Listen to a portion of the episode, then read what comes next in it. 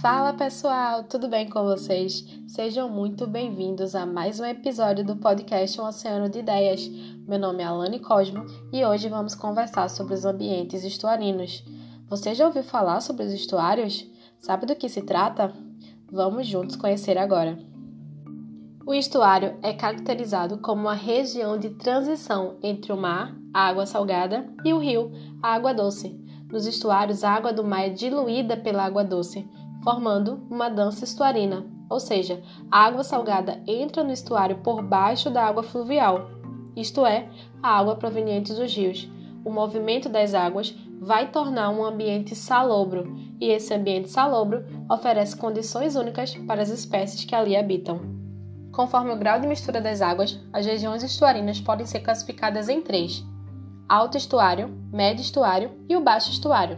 No alto estuário é uma região de grande influência fluvial, onde há quase nenhuma mistura entre as águas fluviais e marinhas. No médio estuário é uma região onde há grande mistura de águas fluviais e marinhas. E no baixo estuário é uma região onde há grande influência marinha. Os estuários têm uma diversidade reduzida em comparação com os outros ambientes marinhos, pois a água salobra é um desafio para a fisiologia dos organismos. Assim, os estuários apresentam um número reduzido de espécies com elevada densidade e biomassa.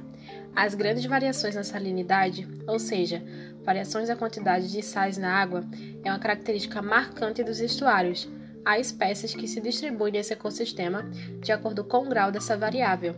Essas espécies são classificadas em duas: os organismos estenoalinos, que são organismos que se distribuem em áreas com a pequena variação de salinidade, são específicos em um determinado valor, e os organismos eurealinos, organismos que se distribuem em áreas com ampla variação de salinidade. Eles são mais resistentes. A vegetação estuarina também é caracterizada por um número limitado de espécies, Além da variação de salinidade, os estuários são muito homogêneos quanto a seu substrato, sendo a maioria de fundo lamoso, o que dificulta a fixação das plantas e das macroalgas. Além disso, a turbidez das águas estuarinas restringe a penetração da luz, dificultando a presença de plantas e macroalgas que crescem submersas. No sedimento dos estuários há uma grande quantidade de matéria orgânica. Nesses locais, espécies detritívoras e decompositoras realizam um importante papel na transformação desse material em moléculas mais simples e que poderão ser utilizadas por produtores primários na fotossíntese, como o fitoplâncton, as plantas marinhas e as espécies de mangue. Os organismos detritívoros são alguns crustáceos, caranguejos e algumas espécies de copépodes, e eles são considerados detritívoros porque quebram matéria orgânica em partes menores ao se alimentarem desse material. Já os decompositores são as bactérias heterotróficas do sedimento. Ao mesmo passo que os estuários apresentam importante função ecológica, eles também são bastante ameaçados pela ação humana.